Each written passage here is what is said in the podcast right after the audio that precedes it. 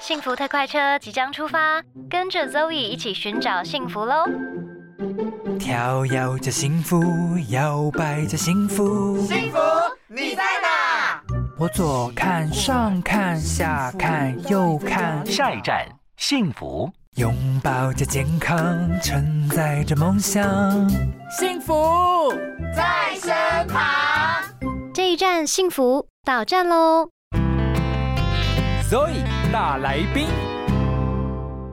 今天的周一大来宾呢，非常的开心，邀请到整形外科医师王树伟医师来到现场。Hello，大家好，我是王树伟医师，是不是可以跟我们稍微介绍一下？哎，你的这个专长啊？是跑马拉松，没有啦，我开玩笑的。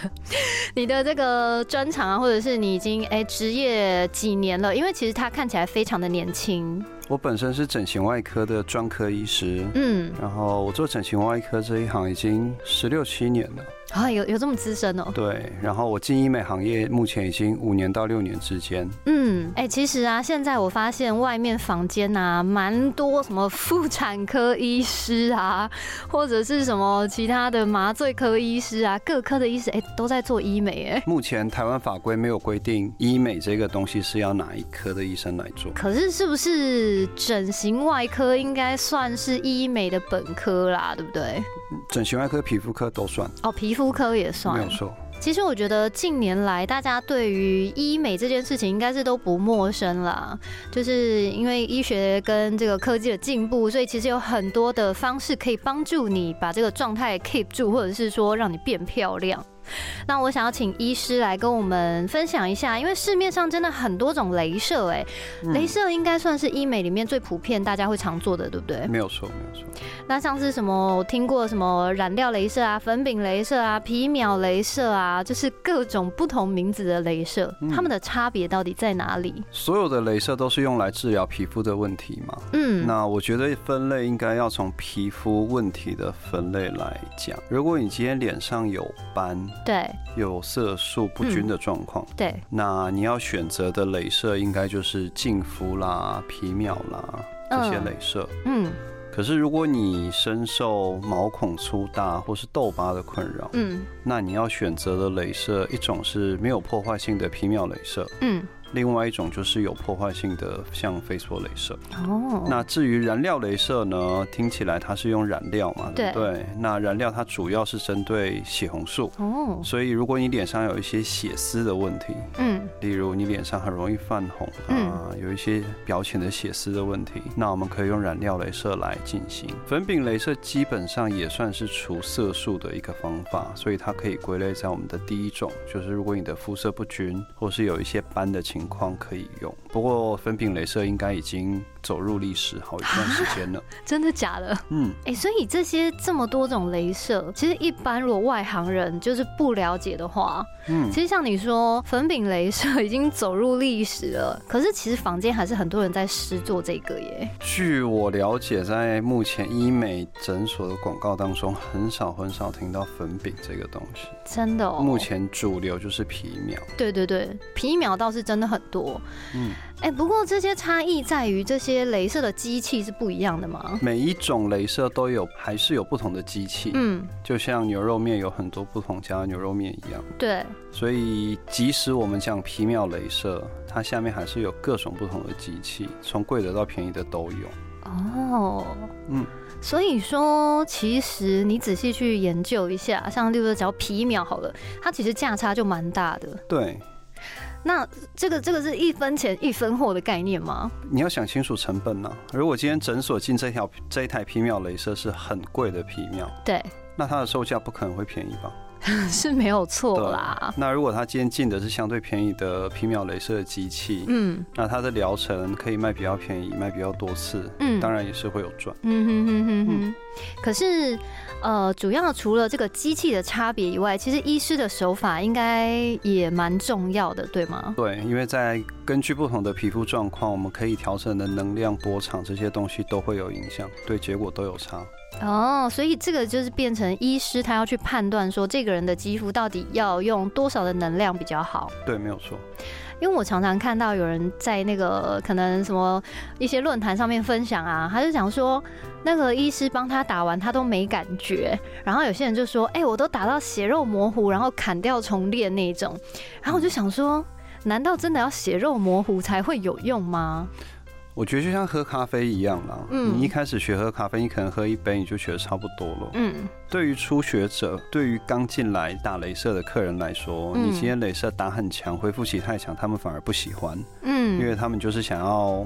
恢复不要太久，然后不要被别人发现。嗯，可是，一些打镭射的老江湖呢，他们每一次来就是希望非常非常有效果。那对于他们来说，他们的观念就是有打到结痂，有打到流血，恢复完之后他才觉得很干净、很漂亮。所以这是很独特的想法，但高能量不见得代表比较好的结果。对啊，因为我觉得如果你要结痂的话，你不是要很很久的恢复期吗？因为我看到有一些人是那种，就是还是很。蛮恐怖的哎，我想说，为什么镭射会打成这样啊？好可怕哦！对，但他们他们的口味就比较重些。OK，那医师有没有比较建议的打镭射的这个频率呢？不同镭射频率不太一样，但几乎我们平均来说都是一个月左右一次，因为我们还是要给皮肤修复的时间。嗯，大部分的镭射其实都是破坏性的。嗯。那对皮肤破坏过后，你还是要给皮肤一段时间去休息，嗯，不然你再继续破坏它，对皮肤没有任何的好处。哎，我也觉得，哎，因为你知道，有时候去诊所，然后那个诊所的护理师或者是销售的小姐，她就会一直推荐你一些课程，嗯，然后你就觉得说，天哪，我哪有可能打完那么多啊？因为像我这种比较懒惰的，我一年可能就打个两次吧。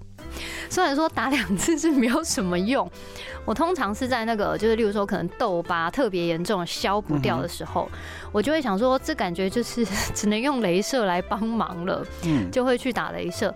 可是我真的很好奇，真的有人是那种每一个月都去打的吗？我们会看客人的皮肤状况，嗯，如果他皮肤状况一开始来处在一个比较不好的状态，对，我们会尽量建议他一个星一个月来打一次，嗯，让他的皮肤状况可以达到比较好的情形。哦，如果比较好了，他满意了，以后要保养，你要两个月、三个月、半年、一年，这些都没有关系。哦，可是如果你皮肤状况很糟，但你一年打个两次说没有效果，那那真的就是没效果，太不公平了吧？哦，所以还是要看个人的这个自己肌肤的状况来让医师评估才是最好的，要不然。对啦，你刚刚讲说，如果他的皮肤状况其实很糟，然后你又不认真的去先把它维持在某一个好的状态，再用保养去维持的话，嗯，其实确实你说它没有用，好像也不是真的没有用，哎，对。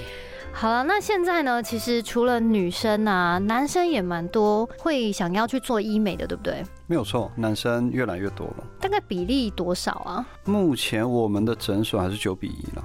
哦，就是女生还是最多，因为女生爱漂亮啊，本性本性。那女生的这个年龄层大概会落在，通常都是三十后到五十之间，这个年龄层的人最多。对，因为三十以后慢慢开始要凋零，三十之后开始凋零也不是，也不算凋零。三十之后呢，皮肤状况开始变差，就会想要保养。对，然后四十过后到五十之间呢，就是他们的状况已经到一个稍微差一点的状况，但他们要到这个年纪左右，他们才会比较有时间、有空闲，而且要有钱，好吗？来做保养。对，接下来呢，想请医师来跟我们分享一下，如果男性的听众朋友们呢，他们有没有比较适合的医美保养或者是镭射，你比较建议的？男生客户来我们的诊间，嗯，通常他们的主诉都是皮肤上的。痘疤和凹坑的问题，嗯，因为男生在青春期长很多痘痘，没有好好保养，不会像女生一样那么会保养。之后呢，脸上有很多痘疤，这些痘疤随着年纪一直都在，而且可能越来越多，越来越深。嗯。这些会很困扰他们。通常这种时候，我们就会建议打镭射去治疗。嗯，那如果今天痘疤真的太深了，我们会建议直接用飞梭去把它抹掉。所以真的可以抹掉哦？就是要分次的去让它渐渐的长起来。哦。然后有一些凹进去的地方，因为它下面组织有缺失，所以我们会针对一些痘疤去打一点点的玻尿酸。让它可以把它稍微填起来。哦，那如果这些方法都不行的话，但他又很希望自己的脸变得比较平，那就只能用手术去磨了。还可以直接用那个肌肤手术把它磨掉哦。对，但是男生比较没有办法接受。这种治疗，因为实在是血肉模糊，而且恢复期又太久。那至于男生，大概到四十之后呢，皮肤就会开始松垮，而且肤质会变得很薄。嗯。开始出现眼袋啦、泪沟啦、苹果肌缺失这些问题，会显得男生很累。嗯嗯嗯。那针对这种情况，我们会建议男生可以电波哦，去把皮肤收紧一点。嗯。然后如果有泪沟啦，或是苹果肌不足的问题，我们打一点点玻尿酸，其实它就可以饱满很多。哦。那男生很长很长会有眼袋的问题。嗯。就像我们的。某位前总统，他也因为眼袋的状况，嗯，开了刀。结果他开完之后，他现在目前的眼袋看起来就非常的年轻。嗯，确实，因为眼袋看起来就很累，就显老。没有错。哦，所以其实如果你只是有一点点的这种不是很严重的痘疤，其实一般镭射都是还可以处理的。当然。但如果你是那种比较严重的凹洞的话，可能真的就要用手术了。嗯，就是要用比较积极的方法、侵入性的方法去处理。哎，可是那个手术的原理是什么？它是例如说。让它那个凹洞产生一个伤口吗？然后再让它长回来吗？还是没有错，我们就直接把它抹掉。Oh my god，听起来很恐怖哎！就是把整片磨平，磨平之后让旁边皮肤爬进来长好。Oh my god，没办法，这是最后手段。好可怕，听起来就是真的是血肉模糊哎。嗯。好了，希望大家不要走到这一步啦。就是你还在还可以保养的时候，你就好好的保养，好不好？不要到最后，因为那个手术听起来好恐怖哦。那有没有什么样的肌肤的人不适合镭射的？有一群客人，他皮肤对于热非常的敏感哦。他只要稍微一点点热，皮肤就会红，就会有发炎的状况。那基本上镭射。都是用热，嗯，基本上，所以如果你真的对热太敏感的话，不太适合。再来就是，如果你皮肤今天真的很薄的话，对，对于某一些破坏性的镭射是不建议的，像是飞梭，嗯，皮秒镭射没有问题，因为它对于皮肤厚度没有什么大影响，嗯，但是像飞梭镭射这种破坏性的镭射，就是尽量不要做啊，因为。其实我也算皮肤蛮敏感的，嗯，然后我也是就是对热蛮敏感的，就是例如说天气热的时候，哎，我其实也蛮明显的，嗯，就是可能会就是脸会泛红，嗯，可是皮秒我好像还 OK 哎。好，为什么皮秒镭射这几年这么夯？嗯，大家都在用，嗯，我们皮。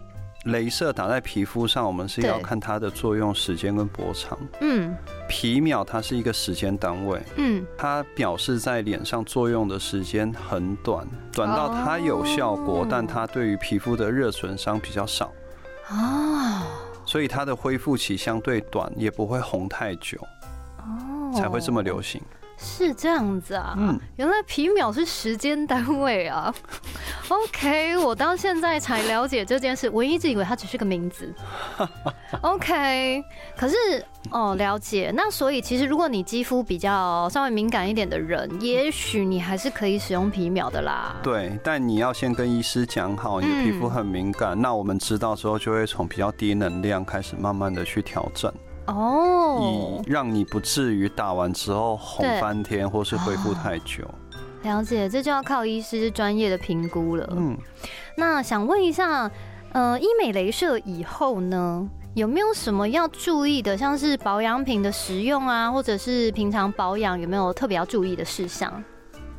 镭射呢，它不管是不是皮秒，皮秒刚刚讲破坏性很少，但就算是皮秒镭射，对皮肤还是有一定的破坏和刺激。嗯，它会有一些肉眼看不到的小伤口，更不用说你打完飞梭之后的大伤口。嗯，所以你皮肤受到破坏之后，你在短时间内不应该给它更多的刺激。嗯。更多的刺激，例如像酸类的保养品，或是任何含有美白成分的保养品，嗯，这些东西它里面的物质都会对你已经被破坏的皮肤造成更大的刺激，那你可能会恢复更久，或是红更久。哦，基本上打完镭射之后，皮肤会处在一个发炎的状况。所以我们要做的事情是让它稳定。嗯，稳定不外乎就是保湿哦，跟防晒。这两个是最重要的。难怪，难怪每次打完镭射，他们就会说：“哎，两周不要用美白的产品，任何产品。”所以我就在思考说，是不是美白的产品里面添加的东西是比较刺激啊？像酸类的产品，它的目的就是为了让皮肤表面的角质层掉的比较快，嗯，所以它是刺激的东西。酸类对，那美白类的东西基本上它也是让你的黑色素可以淡化，所以它还是有一些刺激的成分。哦，即使很低的浓度，在你正常皮肤上当然是没什么问题，嗯，可是，在已经被破坏的皮肤的话，它可能就会有一些影响。理解，原来是这样。所以其实说到底，保湿这件事情还是非常重要的啦。其实你不要去想说什么你要美白呀，或者是你想要让肌肤怎样紧实，你其实最需要做的就是保湿，对吧？还有防晒啊，对，还有防晒。因为防晒是不是人家讲说，如果你打完镭射然后不防晒，会有可能会反黑？没有错哦。我们黑色素被镭射刺激以后被分解的过程当中，如果你今天再用阳光紫外线再去刺激它，它原本已经。要消失的黑色素呢，可能就会在你的皮肤当中又被制造出来，而且可能会制造的更多。天哪！所以你的皮肤在刚打完镭射这种刺激敏感的时候呢，尽量不要接受大量紫外线的刺激会比较好。哎，要不然你就是白花那个钱了。嗯。然后你又白白的浪费时间，有时候还要忍受那个镭射的不舒服感，结果搞半天你又去晒太阳，嗯哼，结果就让它更反黑，简直就是太。眨眼了，嗯，好了，所以其实，镭射以后呢，就几个大概重点，就是说你要注意保湿跟防晒。你让你的肌肤呢趋于稳定，然后不要让它那个黑色素一直被刺激。那这样子呢，你的镭射的效果会持续比较久，对不对？没有错。镭射效果大概可以持续多久啊？要看你皮肤状况。我们刚才说过了，嗯，你皮肤状况如果很好，你半年打一次，一年打一次，基本上也没有关系。哦，我觉得这个这把尺在每一个对女人的心中，对。当她觉得自己皮肤状况稍微糟一点的时候，就是变糟了，就是要做了。好啦，其实我觉得哈，保养这件事情大家不要懒惰，不管是男生女生，平常注意保湿。然后呢，你不要就是有痘痘的时候就手贱去乱弄，然后就不会有太多的痘疤产生。那自然而然，这个你还可以省一笔 去镭射的钱，没有错。那如果你真的是觉得说，哦，你真的有些想要改善改善的一些肌肤问题的话，其实也可以到这个专业的，不管是整形外科啦，或者是皮肤科让，让医师来评估。嗯，那最后呢，想问一下王树伟医师，你是不是有一个粉砖？